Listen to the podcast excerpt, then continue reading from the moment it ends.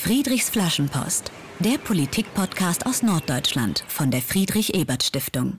Liebe Zuhörerinnen und Zuhörer, das ist heute mal eine Flaschenpost der anderen Art. Und das gleich in zweierlei Hinsicht. Erstens begrüßt euch zwar wie bisher immer Dietmar Molltagen von der Norddeutschen Friedrich-Ebert-Stiftung, aber dies ist mein vorerst letzter Auftritt bei Friedrichs Flaschenpost. Nach 71 Folgen sage ich Adieu und übergebe den Staffelstab für Friedrichs Flaschenpost an meine Kollegin Christine Strothmann. Hallo Christine. Moin Dietmar. Christine, deine erste Folge ist auch gleich eine besondere, richtig?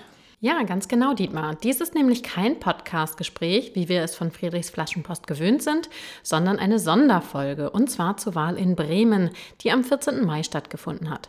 Bereits zwei Tage später sprach ich mit zwei Experten darüber, was die damals noch vorläufigen Wahlergebnisse zu bedeuten haben. Diese Folge ist also ein Zusammenschnitt unserer Diskussion am 16. Mai 2023. Also gibt es heute auch kein Friedrich fragt und keine Flaschenpost an die Zukunft. Dafür zwei interessante Gäste und viele Gedanken zur Bürgerschaftswahl im Bundesland Bremen. Dass die Wählerinnen und Wähler in Bremen und Bremerhaven am 14. Mai die Bürgerschaft gewählt haben, hat wohl jede und jeder in Norddeutschland mitbekommen, obwohl Bremen der Zwei-Städte-Staat ja das kleinste Bundesland ist. Die SPD in Bremen hat die Wahl klar gewonnen. 29,8 Prozent der Stimmen gingen an sie und damit lag sie wieder vor der CDU, die nun bei 26,2 Prozent landete. Die beiden bisherigen Koalitionspartner der SPD, die Linke und die Grünen, haben sich ganz unterschiedlich entwickelt. Während die Linke mit 10,9 Prozent recht stabil blieb, büßten die Grünen 5,5 Prozentpunkte ein und fielen auf 11,9 Prozent. Die FDP wiederum schaffte gerade so die 5-Prozent-Hürde, während die Bürger in Wut mit 9,4 Prozent nun erstmals in Fraktionsstärke in der bremischen Bürgerschaft sitzen werden. So bietet das Wahlergebnis viel Stoff zum Diskutieren und das haben wir auch gemacht. Bremen hat gewählt und Nu lautete der Titel der Veranstaltung und entsprechend haben wir im ersten Teil das Ergebnis analysiert, also Bremen hat gewählt, und im zweiten Teil vorausgeblickt, welche politischen Folgen dieses Wahlergebnis voraussichtlich haben wird. Und Nu, also mit Fragezeichen versehen. In Folge 72 von Friedrichs Flaschenpost nun also die Diskussion vom 16. Mai 2023 zwischen Reinhold Wädchen und Andreas Klee. Professor Dr. Andreas Klee ist Professor für Politikwissenschaft und ihre Didaktik und außerdem Direktor des Zentrums für Arbeit und Politik ZAP an der Uni Bremen. Seine Fachgebiete sind unter anderem Demokratie- und Partizipationsforschung und die bremische Landespolitik. Also einen besseren Experten hätten wir vermutlich heute gar nicht finden können. Ich sage vermutlich, weil ich weiß, dass er sonst gleich Einspruch erhebt, weil er bescheiden ist. Also herzlich willkommen, Andreas Klee. Schön, dass Sie dabei sind. Moin, hallo. Moin. Der zweite Experte, den wir eingeladen haben, ist Reinhold Wädchen, ein vielbeschäftigter Mann dieser Tage und auch schon in den vorangegangenen Monaten. Er ist der Vorsitzende der Bremer SPD und wir freuen uns natürlich vor allem auch auf und über seine Einblicke in die Landespolitik aus SPD-Sicht. Hallo. Auch ebenfalls ein Moin. Herzlich willkommen. Reinhold Wädchen, die Wahl ist ja jetzt schon zwei Tage her oder erst, je nachdem, wie jetzt gerade die Arbeitsbelastung so ist. Haben Sie eigentlich bis zuletzt wirklich gezittert oder war am Sonntag schon ein bisschen Ruhe eingekehrt?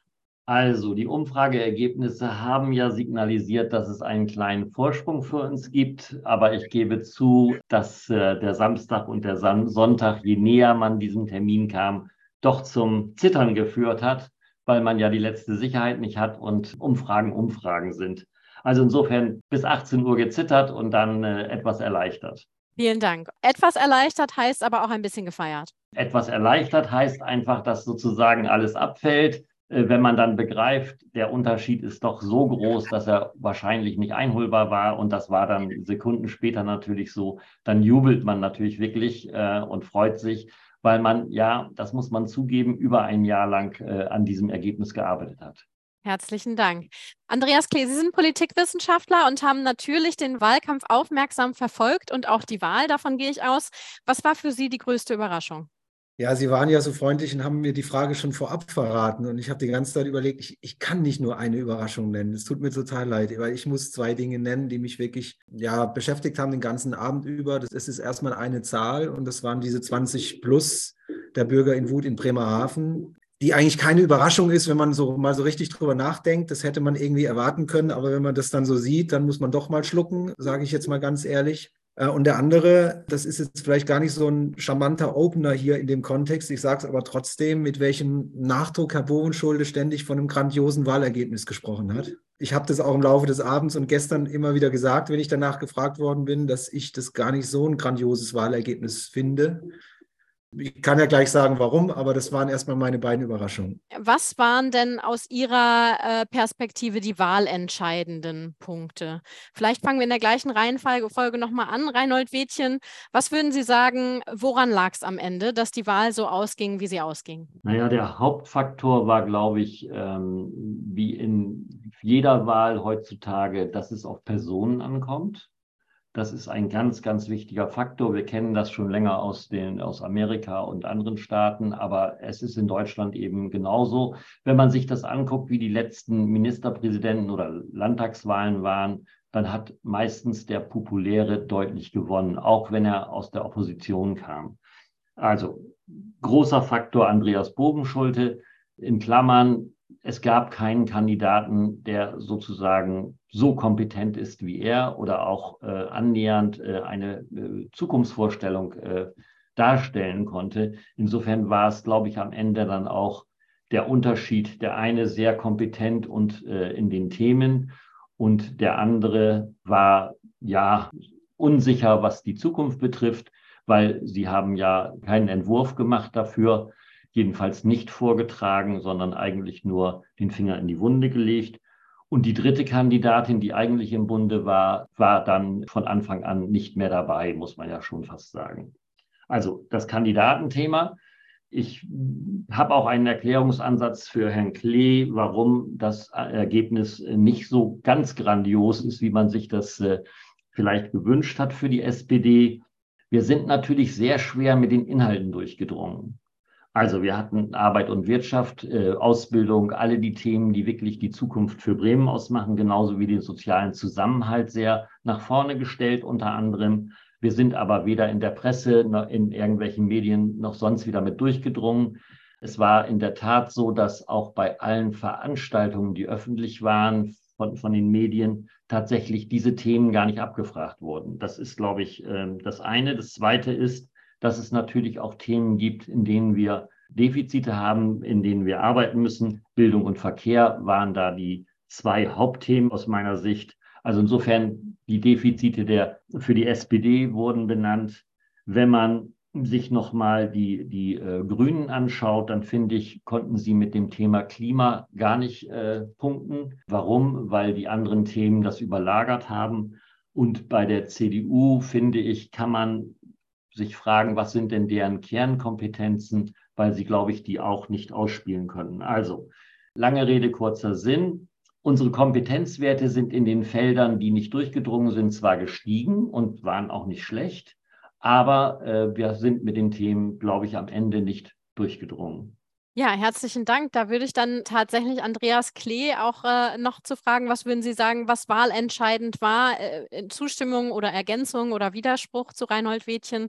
Und warum war es dann so, dass tatsächlich das Ergebnis nicht so gut war, wie es Ihrer Ansicht nach geschildert wird? Ja, das sind zunächst ja erstmal zwei unterschiedliche Punkte. Ähm, ich, ich würde ähm, Reinhold Wädchen da uneingeschränkt recht geben, dass natürlich die, die Person, Personenwahl, dass das immer bedeutsamer wird. Und da war Andreas Bohenschulte unschlagbar. So das wusste man im Vorfeld und äh, wie sich das dann äh, Richtung Wahltag immer weiter zugespitzt hat. Vor allem eben mit der, der großen ähm, Schwäche von, von Maike Schäfer dann auch, wo, ähm, wo sozusagen dann überhaupt keine Konkurrenz eigentlich mehr dann da war und äh, all die ja, all die negativen äh, äh, ja, Schwingungen, sage ich jetzt mal, die so eine Regierung irgendwie produzieren kann, dann bei ihr gelandet sind. Das war, glaube ich, ähm, war dann letztendlich auch nochmal ein Vorteil für, für die SPD und für Andreas Bovenschulde, dass da einfach viel kompensiert worden ist an genereller Unzufriedenheit. Ich denke, dass es auch eine Rolle spielt, dass wir wenn man über, über die Wahl vor vier Jahren nachdenkt, eine völlig andere Ausgangssituation hatten mit einem interessanten Spitzenkandidaten von der CDU, der insgesamt äh, eine, eine, ganz andere Erwartungshaltung auch bei den Wählerinnen und Wählern erzeugt hat, wie denn, äh, dass, es, dass es knapp werden könnte, dass es der CDU ja dann letztendlich auch gelungen ist, stärkste Partei zu werden. Sowas war hier von Anfang an überhaupt nicht da. Also ich persönlich war bei den ersten näheren äh, Umfragen zur Wahl völlig überrascht, dass die CDU so dicht an die SPD herangerückt ist. Das hätte man eigentlich gar nicht erwarten können aufgrund des, des Spitzenkandidaten, der eigentlich äh, von vornherein äh, ja, unterlegen war gegenüber Andreas Bohn-Schulte. Reinhold, Bädchen, ja, gleich dazu.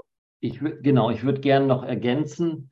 Ähm, wir haben ja die Situation, dass wir in einer sehr unsicheren Zeit leben. Das haben wir jetzt durch Corona und durch den Ukraine-Krieg, durch die Energiekrise gelernt. Und man, ich glaube, es schwingt immer mit, dass die Menschen verunsichert sind. Und ähm, ich glaube, dass diese Verunsicherung dazu führt, dass man auch den sicheren Hafen wählt, in Anführungsstrichen. Der sichere Hafen heißt in diesem Fall Corona-Krise, obwohl schon fast vergessen, äh, hat man im Hinterkopf, das Krisenmanagement hat man im Hinterkopf. Das heißt, das Wirken der SPD, sage ich jetzt mal, also der Koalition, ist im Hintergrund. Das ist, glaube ich, nochmal ein ganz wichtiger Punkt, den wir insgesamt berücksichtigen müssen. Das spielt auch eine Rolle bei dem, was Herr Klee gesagt hat. Wenn ich Veränderungen sehr stark anspreche in einer Zeit, wo Menschen verunsichert sind, dann ist doch klar, dass die, äh, die Veränderung nicht wollen. Sie hatten schon dadurch, dass Corona und, und, und da war, genügend Veränderung. Das heißt, es ist auch ein Klima in der heutigen Zeit, wo man Veränderungen sehr skeptisch gegen, um es vorsichtig zu formulieren, gegenübersteht. Und bei dem zweiten Punkt, den ich habe, da würde ich äh, Herrn Klee recht geben. Es ist in keiner Zeit eine Wechselstimmung aufgekommen, wie sie vor vier Jahren war. Die hat es nie gegeben. Und das hat natürlich auch nochmal dazu geführt, dass wir die Nase vorn haben. Andreas Klebe, wir hatten schon kurz gesprochen über die Kompetenzzuschreibung. Und das war ja aber zum Teil doch recht interessant, weil die ja, das hatte auch Reinhold Wethin erwähnt, in vielen Feldern äh, die Kompetenzwerte der SPD gestiegen sind in den Umfragen. Also beispielsweise auch bei Verkehr und Klima, aber dass diese Themen nicht so durchgedrungen sind. Wahrscheinlich haben sie damit ja dann auch dem eigenen äh, derzeitigen Koalitionspartner, den Grünen, Wähler abgenommen.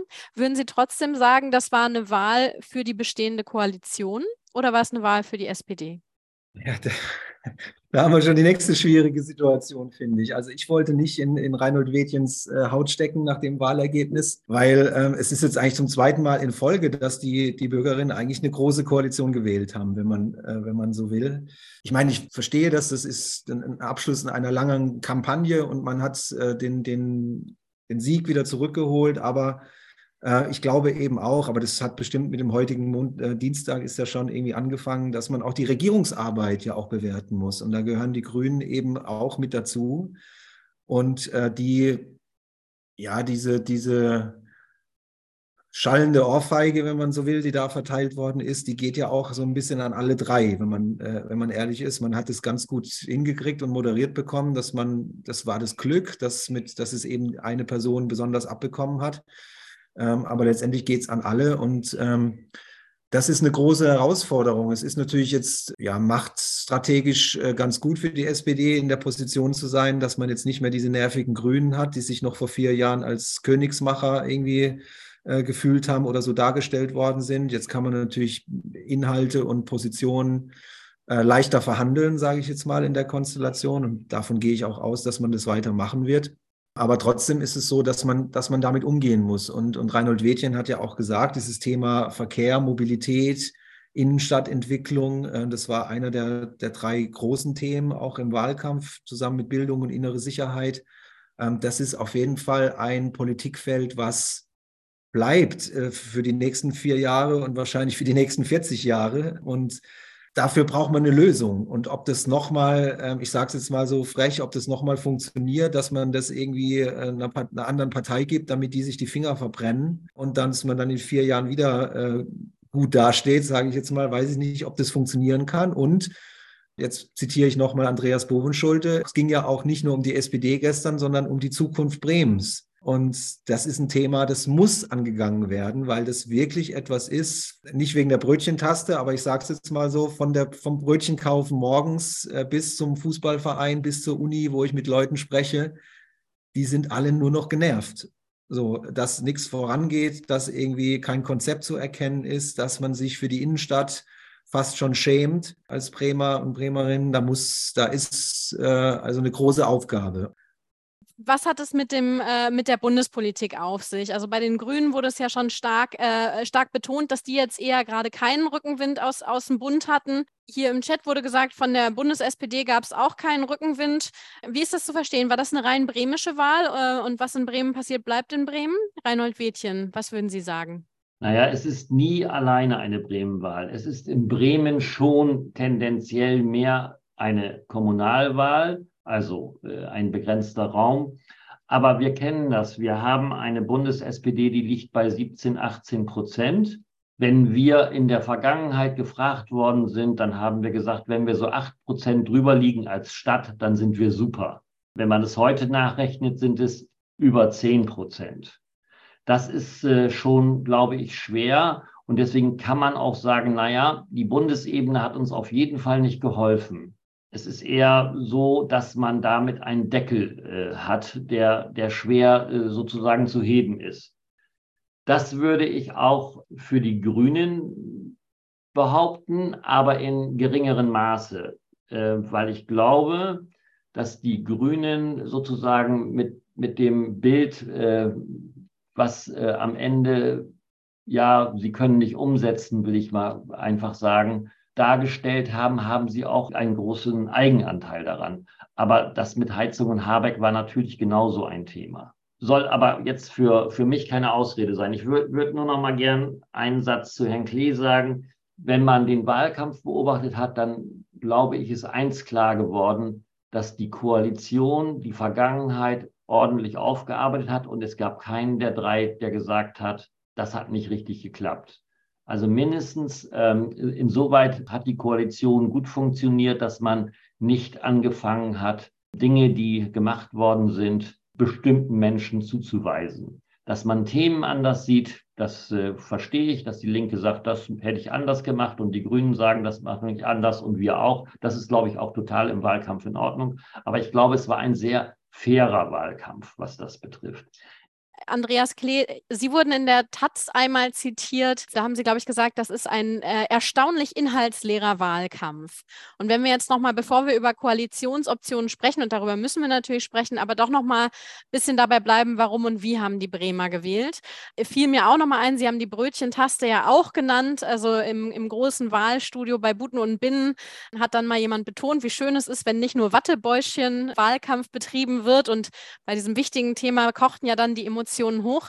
Was denken Sie, woran liegt das, dass dieser äh, Wahlkampf so inhaltsleer wahrgenommen oder vielleicht auch geführt wird? Die Bewertung überlasse ich Ihnen. Ich, äh, ich habe natürlich versucht, den Wahlkampf wahrzunehmen und habe mir das ein oder andere angeguckt an, an, an, Duellen und so weiter, was irgendwie möglich war. Äh, Reinhold Wädchen hat ja schon eben auch gesagt, es ist nicht alles durchgedrungen von dem, was man inhaltlich setzen wollte. Das kann natürlich sein, dass die, die, das Wissen habe ich nicht, was man versucht hat zu etablieren und was nicht nach außen gedrungen ist. Was ich eben nur wahrnehmen konnte, ist, und das ist aus, aus meiner Sicht auch gut erklärbar, dass wenn man jetzt bei der SWD bleibt, bei Andreas Bohnschulte, ich immer eben das Gefühl hatte, dass er ähm, aus einer sehr staatsmännischen Grundhaltung äh, agiert und immer versucht, eher wenig Positionen zu beziehen, sondern ja sehr stark aus so einer sowohl als auch Rhetorik äh, immer argumentiert hat. Äh, und ähm, das ist natürlich auch meine Meinung dadurch erklärbar, dass wenn man eine Partei ist, die die 77 Jahre sind jetzt ja oft gefallen, äh, in der Regierungsverantwortung ist, man ja schwierig andere für Fehlentwicklung verantwortlich machen kann, weil man vieles von dem, was der Ist-Zustand ist, einfach direkt äh, mitverantwortet. Deshalb muss man, äh, muss man vorsichtig sein und muss vielleicht, vielleicht hat man auch gelernt äh, von den sehr äh, forschen Grünen, die mit einer hohen Erwartungshaltung und, wenn man es jetzt so ein bisschen flapsig sagt, mit großen Sprüchen Wähler in Stimmen äh, auf sich ziehen konnte und dann jetzt abgestraft worden ist, weil man viele enttäuscht hat. Also in diesem Dilemma steckt natürlich die SPD oder steckt, steckte die SPD auch in dem Wahlkampf, dass man schlecht, ähm, ja, nicht schlecht, aber dass man immer vorsichtig agieren muss, weil einem die eigenen Forderungen, die eigenen Ideen, die man hat, relativ schnell auch wieder vorgehalten werden können. Und äh, so habe ich es auch bei der einen oder anderen Podiumsdiskussion äh, erlebt, dass man dann schnell sagen kann, ja, wieso habt ihr denn das nicht alles schon gemacht, wenn ihr das so gut wisst, äh, in welche Richtung das es geht. Ich weiß natürlich, dass Demokratie nicht so so einfach ist, dass man alles umsetzen kann, ist mir auch klar, aber das im Wahlkampf äh, wird ja dann das nicht so äh, im Detail dann auch betrachtet, sondern genauso auch kommentiert. Also das heißt, ähm, da ist eine, ja, eine gewisse Starre dann auch äh, erklärbar aufgrund dieser Situation. Und man hat sich versucht, äh, so war mein Eindruck, ähm, einfach so wenig möglich, wenig wie möglich Fehler zu machen, äh, sich wenig, so wenig wie möglich auch hinreisen zu lassen zu klaren Aussagen, um sich nicht angreifbar zu machen. Und das hat, glaube ich, in der Summe äh, dazu geführt, dass es ja, dass es so aus meiner Sicht eben inhaltsleer geblieben ist. Wir haben dieses Thema Bildung, was ein ein unsägliches Thema ist für Bremen, was, also ich bin ja kein Bremer, aber bin jetzt fast 20 Jahre in Bremen und was seitdem schon immer irgendwie Thema ist. Wir haben das Thema äh, Verkehr, äh, Mobilität, was bei den letzten ja, drei Ressortleitungen, muss man jetzt da sagen, schon immer irgendwie ein heikles Thema war, ein schwieriges Thema. Da sind die Leute auch so ein bisschen müde und ich, als Partei hat man es dann auch schwer, das immer wieder neu anzugehen und neu zu besetzen und den Menschen dann äh, jetzt aber dieses Mal deutlich zu machen, dass man jetzt irgendwie eine besonders gute Idee hat und dass sich wirklich was ändert. Und so ist es so eine Mischung aus, äh, die SPD kann vielleicht nicht so, wie sie will, weil sie, äh, weil es ihr relativ schnell wieder auf die eigenen Füße fällt. Und die, ähm, ja, die anderen trauen sich vielleicht nicht so, sagen wir mal so würde ja sagen, allen Parteien fällt auf die Füße, wenn sie in der Legislatur nicht halten können, was sie vorher versprochen haben. Aber ähm, natürlich ist das, wenn man äh, so lange schon äh, regierende Partei ist, besonders wichtig. Andreas Klese, vorhin sind Sie auch schon mal darauf eingegangen, dass es so eine bestimmte Resignation gibt und ja auch das, was jetzt äh, unabhängig vom parteipolitischen Lager erstmal alle Demokratinnen nachdenklich stimmen sollte, dass die Wahlbeteiligung wieder gesunken ist. Sie war ja äh, erfreulich hoch 2019, bei 64 Prozent circa, ist jetzt wieder abgesunken, 57 Prozent. Denken Sie, das hängt mit so einer Resignationshaltung zusammen, mit so einem hier passiert nichts oder hat das auch andere Gründe? Ja, das muss man sich tatsächlich nochmal genauer angucken. Die Erklärungen, die jetzt im Raum sind, ist erstmal, äh, wenn, man, wenn man von den Personen in Inhalten hergeht, dass diese Wendestimmung, äh, Wechselstimmung äh, jetzt eben nicht so da war. Das andere ist immer die Verknüpfung mit Europawahlen vor vier Jahren und dem, dem Bürgerentscheid um die Rennbahn. Der wird jetzt nicht so super mobilisiert haben, aber Europawahlen ist, glaube ich, schon ein Thema. Das führt natürlich dann dazu, dass sich für die Wählerinnen und Wähler äh, mehr lohnt, äh, hinzugehen, wenn man gleich mehrere Fliegen mit einer Klatsche irgendwie ähm, schlagen kann. Das spielt schon eine Rolle. Aber ich, ich würde das vielleicht nochmal, wenn man das so gewichten will, ich, ich finde schon aus, aus meiner, aus einer demokratietheoretischen Perspektive oder politikwissenschaftlichen Perspektive würde man sich natürlich immer wünschen, dass Wählerinnen und Wähler nicht nur das Gefühl haben, sie können mitentscheiden, sondern tatsächlich auch äh, Einfluss haben können. Und dieses Gefühl, diese Grundhaltung war eben diesmal relativ, war deutlich geringer ausgeprägt als beim letzten Mal. Also dieses, äh, dass man eigentlich von vornherein sich so vorstellen konnte, ja, es geht ohnehin so weiter, ob ich jetzt dahin gehe oder nicht.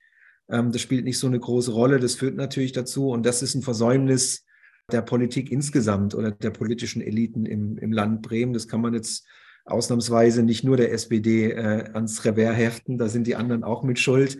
Oder man müsste sich das Ganze nochmal ein bisschen noch mal noch breiter angucken, was da die Verantwortlichkeiten sind. Es wird wieder so sein. Ich habe dazu noch keine Zahlen gesehen.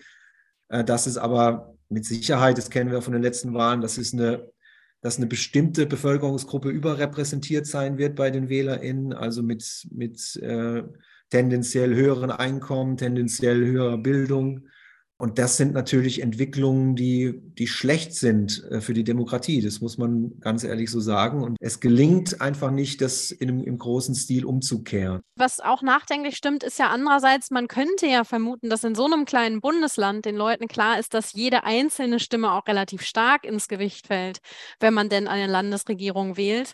Reinhold Wädchen, hatten Sie vielleicht den Eindruck, dass es im eigenen Lager die Mobilisierung auch schwierig war, vielleicht aus einem umgekehrten Effekt, weil die Leute sich sicher waren, dass sowieso die SPD vorne liegen wird? Ja, im eigenen Lager haben wir, glaube ich, nicht alles geschafft, was wir wollten. Man kann es an den Zahlen sehen, dass wir da so um die 4000 äh, Menschen nicht mobilisieren konnten gegenüber dem letzten Mal. Also es ist ja immer nur der Vergleich mit vor vier Jahren. Mein Erklärungsansatz ist in der Tat vielleicht nicht das Thema Einfluss, denn wir hatten ja wirklich eine lange Phase des Kopf-an-Kopf-Rennens, wo wirklich mal nur ein Prozent Unterschied oder kein Prozent Unterschied war. Das heißt, es ist eine größtmögliche Entscheidung möglich gewesen, sozusagen. Ich äh, sage, wer hier Bürgermeister wird. Ich meine, einfacher geht es gar nicht. Meine Wahrnehmung ist, äh, auch bei der letzten Wahl äh, hat was mit den fünf Stimmen zu tun, mit der Kompliziertheit hat was damit zu tun, dass man auf einmal auch noch ankreuzen muss, was mit der Rennbahn ist, die man gar nicht kennt. Es gibt eine gewisse oder es gibt viele Menschen, die gehen nicht ins Wahllokal, weil sie in der Schlange stehen und dann liefern müssen. Und sie wissen, diesem Druck können sie vielleicht nicht standhalten. Äh, wir haben jetzt ja den Versuch gemacht, mehrere Wahllokale in den Stadtteilen. Diese Wahllokale konnte man vier Wochen vorher besuchen und konnte ganz in Ruhe eine Stimme abgeben. Da glauben wir, dass das der richtige Weg ist. Wir haben aber keine Auswertung dazu im, im Moment, logischerweise. Ich finde, das muss man sich nochmal angucken, ob es nicht äh, dazu geführt hat, dass genau in diesen Stadtteilen die Menschen äh, sozusagen leichter zur Wahl gegangen sind. Dieses Thema das Wählen leichter machen ist ziemlich wichtig. Ich will jetzt nicht wieder an den fünf Stimmen rummäkeln, aber ich glaube, diese fünf Stimmen sind zu komplex für die Leute. Äh, wenn sie wüssten, ich gebe meine Stimme für die CDU ab und wenn ich die CDU wähle, wähle ich auch Imhoff oder umgekehrt, dann ist es einfacher. Weil wir haben ja auch noch, das ist ja in Bremen und Bremerhaven gleich, immer eine zweite Wahl, nämlich die Stadtverordnetenversammlung, wo ich auch noch fünf Stimmen abgeben muss und auch noch diese Beirätewahl.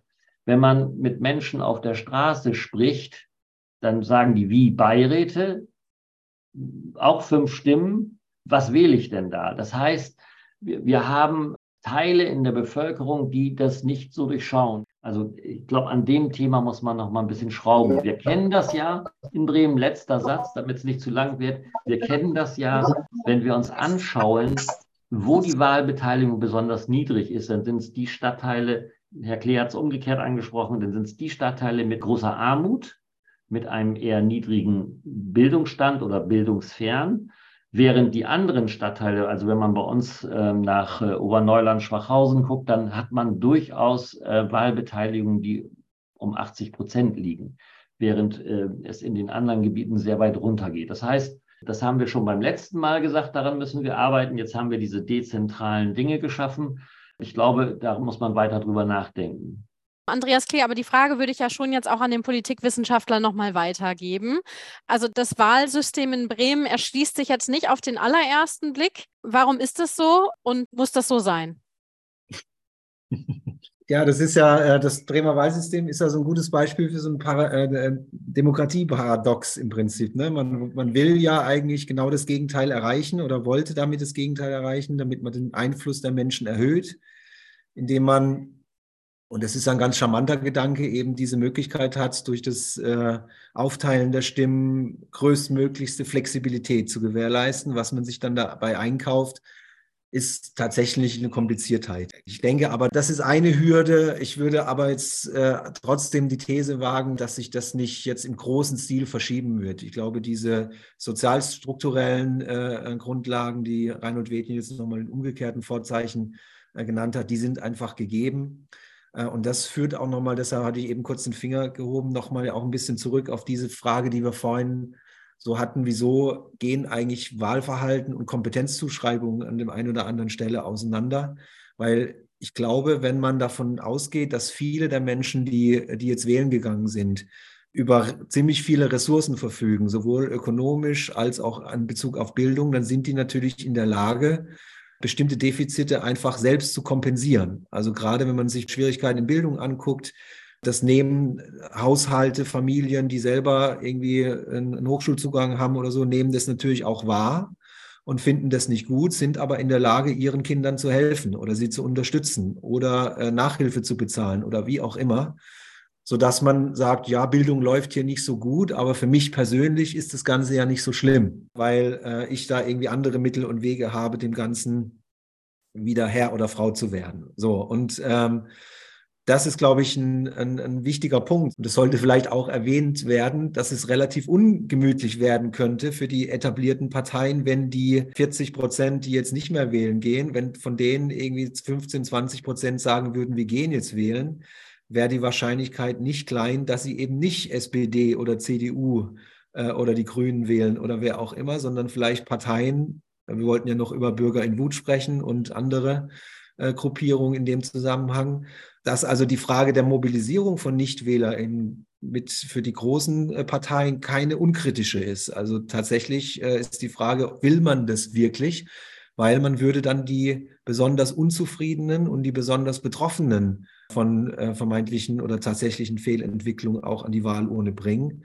Äh, das wäre demokratietheoretisch wünschenswert, aber aus ja, machtstrategischen äh, Positionen könnte das schwierig werden. Andreas Klee, Sie sagten, das Wahlsystem in Bremen mit den fünf Stimmen sei kompliziert. Was bedeutet denn diese Möglichkeit der Personenwahl aus Ihrer Sicht? Ja, ich kann äh, ganz kurz vielleicht was dazu sagen, so wie mein Eindruck oder wie auch, wie auch Zahlen sind, die man sich angucken kann, dass natürlich äh, es die Möglichkeit gibt, dass Personen, die über ein gewisses Netzwerk verfügen und äh, ja, die Möglichkeit haben, dann über die Personenwahl in, in die Bürgerschaft einzuziehen, äh, und das kann natürlich auch tatsächlich funktionieren, wenn man inhaltlich eher noch äh, unbestellt ist, sage ich jetzt mal. Also die, äh, die Möglichkeit besteht es. Und meine Einschätzung oder meine Warnung ist die, dass es in der letzten Bürgerschaft auch die eine oder andere Kandidatin gab, die genau so in die Bürgerschaft auch gekommen ist, ohne dass sie sich bislang inhaltlich profiliert hat, sondern weil man über ein gewisses Grundpotenzial an Wählerinnen verfügt hat, aufgrund von Bekanntheitsgrad oder wie auch immer. Herzlichen Dank. Reinhold Wädchen auch noch dazu?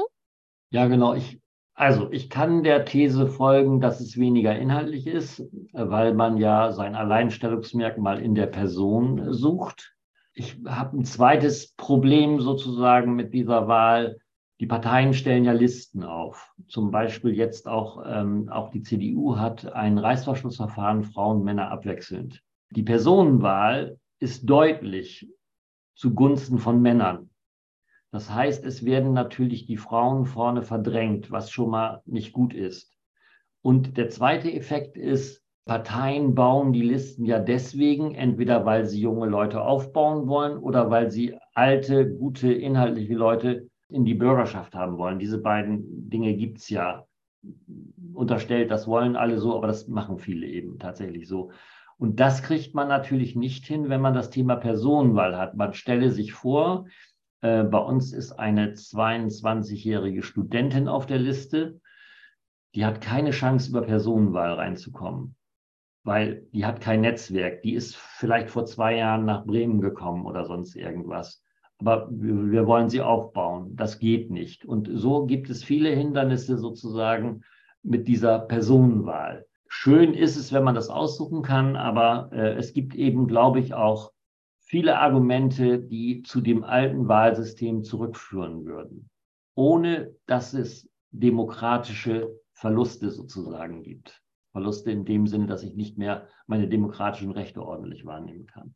Herzlichen Dank auch natürlich nochmal für den Hinweis sozusagen auf den Maschinenraum der Parteien, die ja ihre Listen auch äh, wohl überlegt, davon gehen wir aus, aufstellen und aus verschiedensten Kriterien da zusammenstellen. Wir sollten tatsächlich noch ein bisschen auf die anderen Parteien auch schauen. Vielleicht nochmal zur Erklärung für, für diejenigen äh, Gäste, die jetzt hier dabei sind, die vielleicht nicht aus Bremen sind. Die AfD stand für die Bürgerschaft dort in diesem Jahr nicht zur Wahl. Sie wurde von der Wahl ausgeschlossen, äh, ganz vereinfacht formuliert, weil man sich sich nicht auf eine Liste hat einigen können innerhalb der AfD. Und stattdessen sind dort die Bürger in Wut, also Bürger in Wut, das wird nicht gegendert. Die haben einen relativ großen Erfolg eingefahren, das muss man so sagen. Ich habe jetzt hier mal äh, die, die letzte Hochrechnung des Landeswahlleiters, die ist vom, vom 14. nachmittags. Da lagen sie bei 9,7 Prozent. Und, und auch das dann wahrscheinlich nicht überraschend. In äh, Bremerhaven, das ja noch strukturschwächer ist tatsächlich als, als die Stadt Bremen, bei um die 20. Zunächst einmal, Reinhold Wädchen, waren Sie davon überrascht oder ähm, waren Sie gewappnet dafür? Also die Zahl irritiert zunächst einmal. Aber wenn man, wenn man addiert äh, Bürger in Wut und AfD, dann landet man in dieser Größenordnung. Man muss dazu sagen, dass die Bürger in Wut diesmal auch einen sehr anders aufwendigen Wahlkampf sich leisten konnten als sonst. Das heißt, sie waren sehr präsent in der Stadt Bremerhaven, am Ende auch sehr präsent äh, in Teilen von Bremen. Das heißt, sie haben gezielt auch in den Stadtteilen, äh, wo sie ihre Klientel vermuten, äh, äh Wahlkampf gemacht. Plakate aufgehängt. Das ist auch total legitim. Also nicht, dass ich das äh, sozusagen nicht legitim finde. Ich will nur sagen, wir haben, wir haben zwei Dinge. Wir haben jetzt gesehen, dass in Bremerhaven das Potenzial, das sich bis jetzt auf zwei Parteien verteilt hat, auf eine Partei kommt. Und wir haben in Bremen, finde ich, erlebt, ähm, dass wir in der Vergangenheit vielleicht die Chance immer hatten, die AfD ein bisschen äh, sozusagen niedrig zu halten. Das liegt daran, dass die Stadt vielleicht ein bisschen liberaler ist, vielleicht auch ein bisschen äh, einkommensstärker ist. Aber der, der, der Bann, also diese 10 Prozent oder wie es dann am Ende sein wird, in etwa 10 Prozent, das ist ja die Klientel, die immer noch für ähm, eine Großstadt nicht unnormal ist, so will ich es mal sagen. Deswegen überraschend nicht. Nur wenn man diese 20 sieht, wenn man sieht, das ist zweitstärkste Kraft, dann macht es ja was mit einem. Herzlichen Dank. Andreas Klee, auch an Sie die Frage. Waren Sie davon überrascht? Wie erklären Sie sich das? Nein, ich hatte es vorhin schon gesagt und mir geht es da genauso wie Reinhold Wädchen. Ähm, das, das passt ja ziemlich genau, wenn man das erwartete AfD-Ergebnis und das BIW-Ergebnis addiert, kommt man auf diese 10 Prozent. Also letztendlich, wenn man so ein bisschen nachdenkt, ist es nicht überraschend oder wenn man dann nachgedacht hat, ist es nicht überraschend, aber diese Zahl zu sehen, äh, das finde ich schon. Und ja, ich lehne mich jetzt mal so weit, weit aus dem Fenster und sage einfach, die, wenn man sich aus meiner Perspektive das inhaltliche Angebot anguckt, äh, ähm, der, dieser Partei, dann ist es doch so, dass es schwierig nachvollziehbar ist, äh, in, in, warum jetzt Menschen äh, das Gefühl haben, dass sie dieser Partei die Stimme geben müssen im Hinblick auf eine, ja, auf die Entwicklung des Bremens äh, für die Zukunft. Das sind ja relativ offensichtlich durchschaubare populistische, rechtspopulistische Parolen, die man hört. Das ist irgendwie so ein äh, einfach dagegen sein. Das ist ein Versuch, Dinge einfach zurückzudrehen. Äh, also wenig, wenig innovativ und, und äh, zukunfts, zukunftsorientiert, sodass ich das immer eigentlich interpretiere als ein, ein Protest, also als eine, als ein, ja, nicht wissen, äh, wem man, wem man anders seine Stimme geben kann. Und ja, ich eher dann es mehr als eine Niederlage der, äh, der anderen Parteien sehe als ein Sieg der BIW, weil es eben dazu geführt hat, wie die letzten vier Jahre hier gelaufen sind, dass sich Menschen dazu ja, haben gedrängt gefühlt, diese Partei zu wählen oder irgendwie keine andere Idee hatten, wem sie ihre Stimme geben sollten. Und das ist das, was ich ganz am Anfang auch meinte. Das ist für mich weniger ein Sieg der BIW als ein eindeutiger Denkzettel an die anderen, dass es da Versäumnisse einfach gibt. Lassen Sie uns nun verstärkt darüber sprechen, wie es weitergehen kann. Also mehr den Teil und nu. Andreas Klee, Sie hatten vorhin gesagt, eigentlich wurde eine große Koalition gewählt. Können Sie das belegen?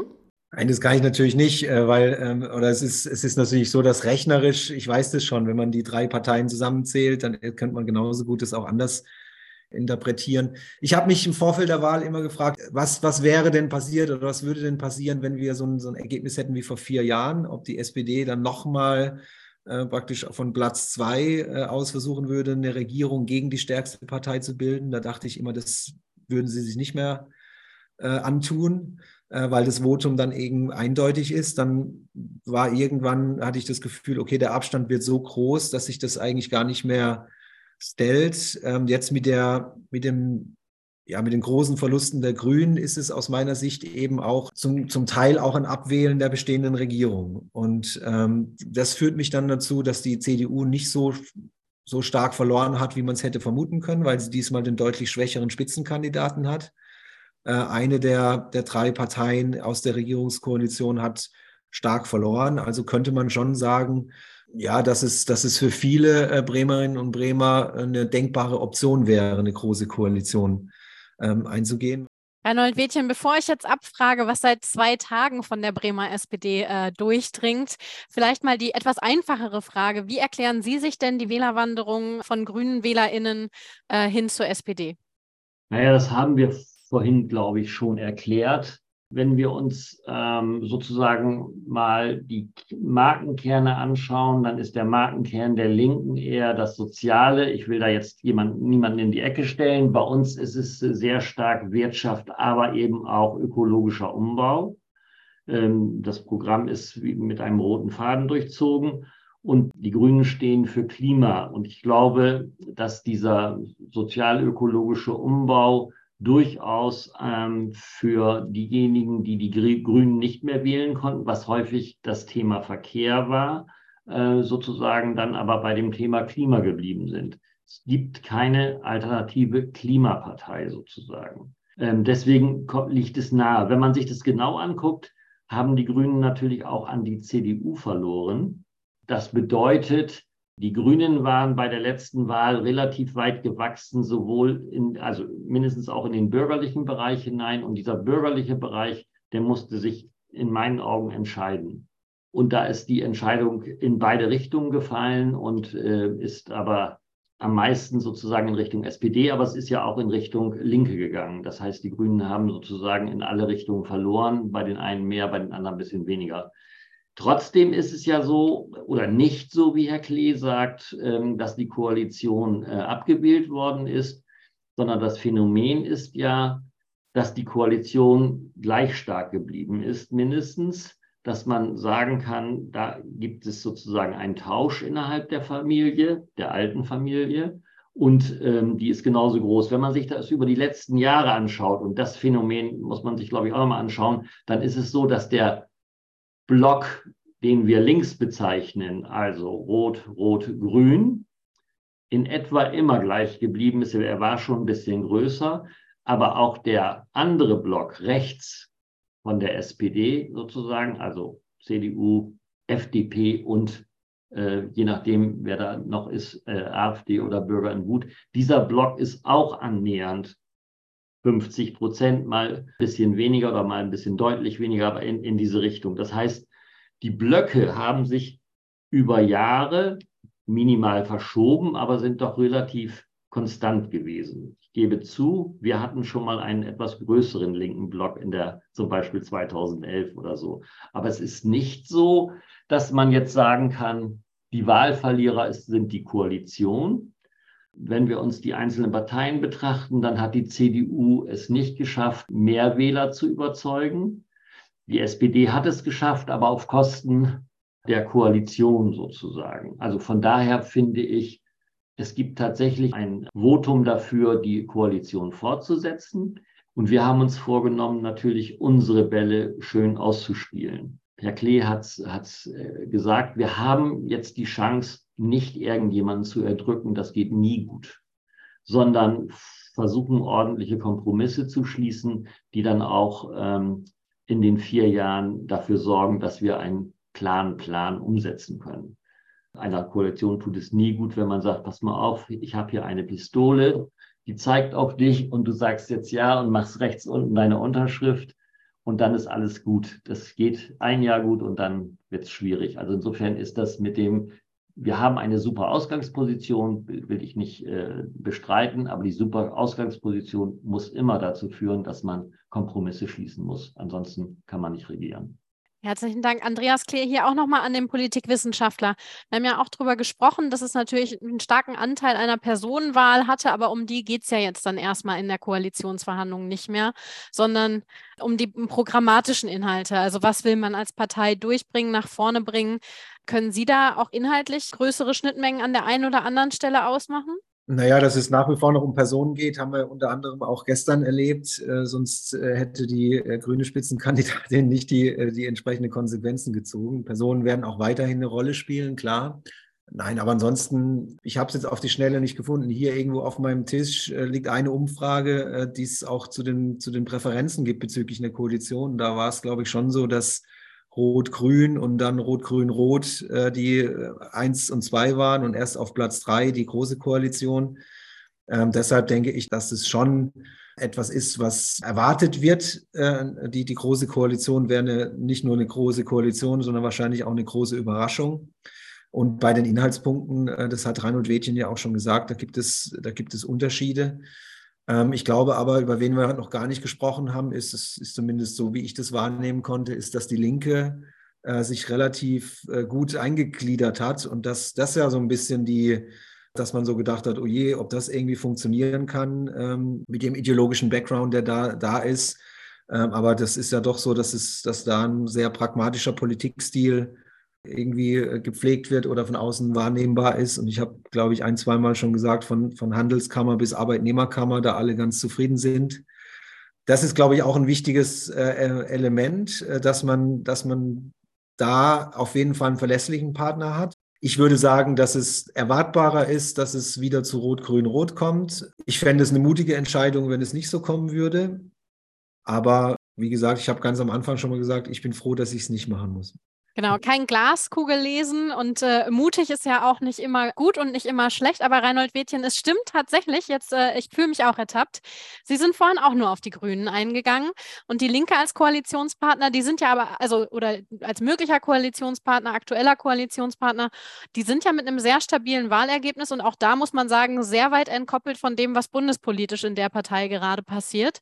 Gibt es da schon Tendenzen oder ist das für Sie einfach eine Bank? Naja, also ähm, man muss schon sagen, nicht nur die Bevölkerung hat so wahrgenommen, dass die Linke eine sehr soziale und pragmatische Politik macht. Bei einigen Themen, glaube ich, äh, würde die Bevölkerung sagen, das ist zu kleinkariert oder sind die Themen nicht, die uns betreffen. Aber im Großen und Ganzen muss man sagen, und das ist durchgehend äh, von rechts bis links in der Bevölkerung so verankert, das heißt eben Handelskammer bis was weiß ich nicht, ähm, dass sie pragmatische Lösungen haben. Das ist, glaube ich, der Markenkern geworden. Der Markenkern der Linken bundesweit ist, neben dem, dass sie sich zerlegen, ähm, ein anderer. Und deswegen, ähm, aus meiner Sicht, spricht sozusagen nichts dagegen, weil diese Linke sozusagen wirklich berechenbar ist wenn man auf Bundesebene schaut und würde sagen, macht's mal mit den Linken, dann würde ich sofort, ohne ein Gespräch äh, zu haben, sagen, das kann nicht gut gehen. Das heißt, wir haben hier eine andere Situation, glaube ich. Und die Linke ist nach diesem Wahlergebnis in Bremen auch sehr selbstbewusst. Das ist doch auch ganz klar. Wir freuen uns ja auch über unser Ergebnis. Insofern finde ich, liegen die Bälle tatsächlich in der Luft und das gute Ergebnis, was ich erwarte mit Koalitionsverhandlungen am Ende, kann man mit beiden erzielen tatsächlich. Wir werden ja in diese Gespräche gehen und dann kriegt man auch ein Gefühl dafür, was geht und was nicht geht. Das ist, glaube ich, ganz wichtig. Für mich ist nochmal wichtig, dass wir jetzt nach der Krise oder nach den Krisen, muss man ja eigentlich sagen, nochmal wieder das Thema, wir müssen mal gucken, wo wir wirklich aufholen müssen. Also nachdem 15.000 Kinder seit 2015 hier zusätzlich gekommen sind, haben wir ein Riesenproblem.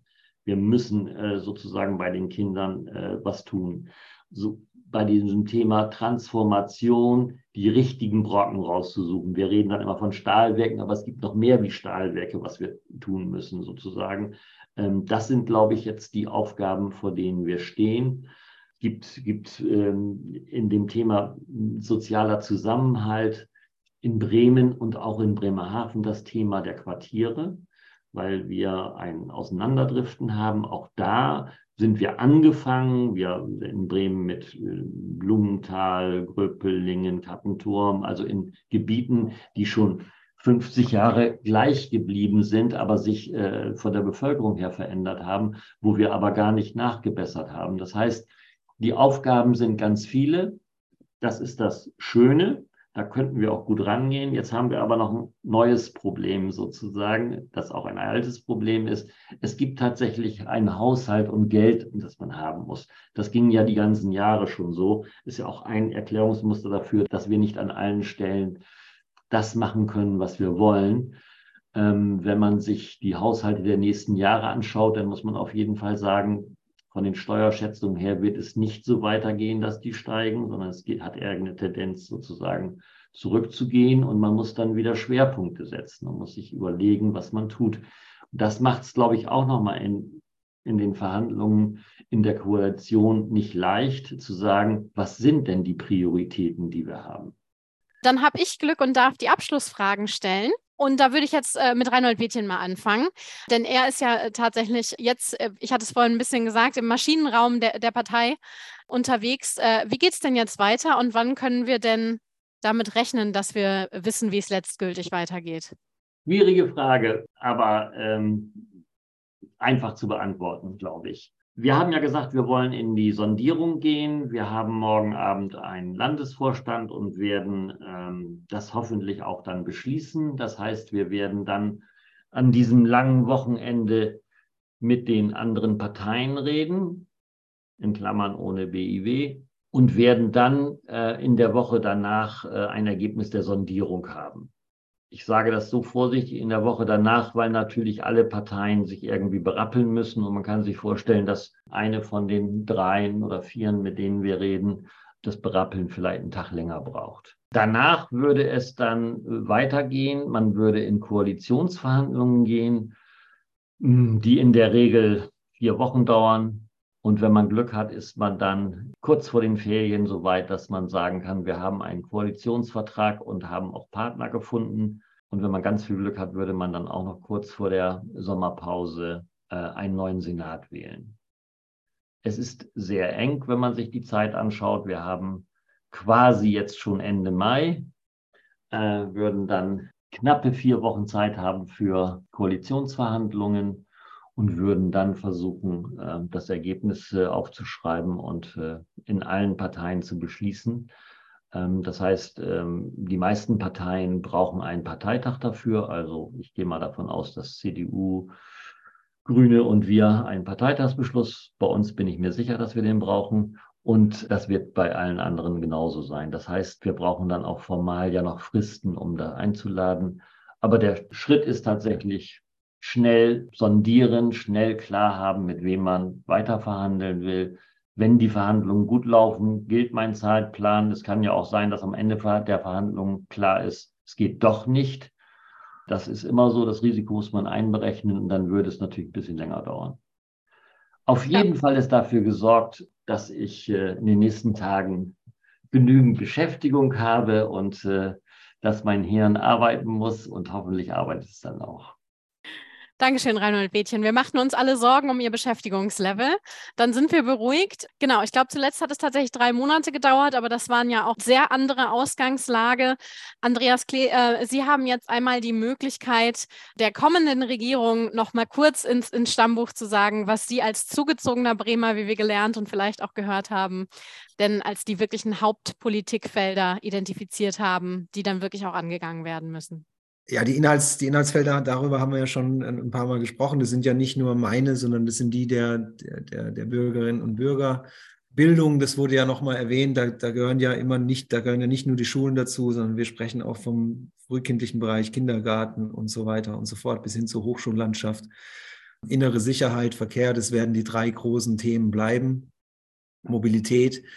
Ich würde äh, empfehlen, dass wir, äh, dass, es, dass es notwendig ist, von Herrn Wädchen kam das vorhin, dass, dass die Grünen Umsetzungsprobleme hatten. Vielleicht ist es so ein bisschen die Wahrnehmung für die gesamte Regierung auch, also Dinge umzusetzen, äh, wahrnehmbare äh, Entscheidungen zu treffen, die den Menschen das Leben leichter machen. Ich finde, da hat Bremen äh, eine, eine, große Chance, sich als eine, eine, innovative, zukunftsfähige Stadt auch zu präsentieren äh, und sich in eine bestimmte Richtung zu bewegen, weil die Dinge, die oftmals aufgrund der Kleinräumigkeit als als Schwierigkeiten dargestellt werden, dass alles stark vernetzt ist und dass man ansprechbar ist und so weiter. Das ist auch eine große Stärke. Ich glaube, man kann hier einiges bewegen und voranbringen, äh, wenn man klar kriegt, in welche Richtung es gehen muss. Und das wäre eine, ist eine wichtige Aufgabe für die kommende Regierung, dass bei den Menschen die Wahrnehmung entsteht, es passiert was, es ist, eine, äh, es ist ein, ein, ein längerer Weg, der einge, eingeschlagen worden ist, der aber ein klares Ziel verfolgt. Und dann würde ich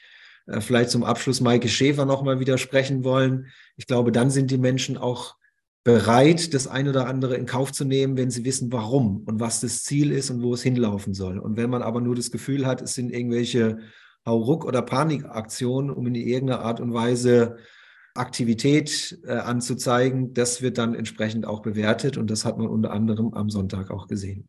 Ganz herzlichen Dank, Herr Klee. Ja, insofern, Reinhold Wädchen weiß es sehr genau. Demokratie heißt Mehrheiten finden, auch bei der eigenen oder potenziellen Wählerschaft. Ähm, und die Leute muss man dafür entsprechend auch mitnehmen. Wir dürfen also noch gespannt sein, wie es wird bis zur Sommerpause in Bremen. Die fängt, fängt ja relativ früh an. Die äh, Sommerferien sind schon Anfang Juli.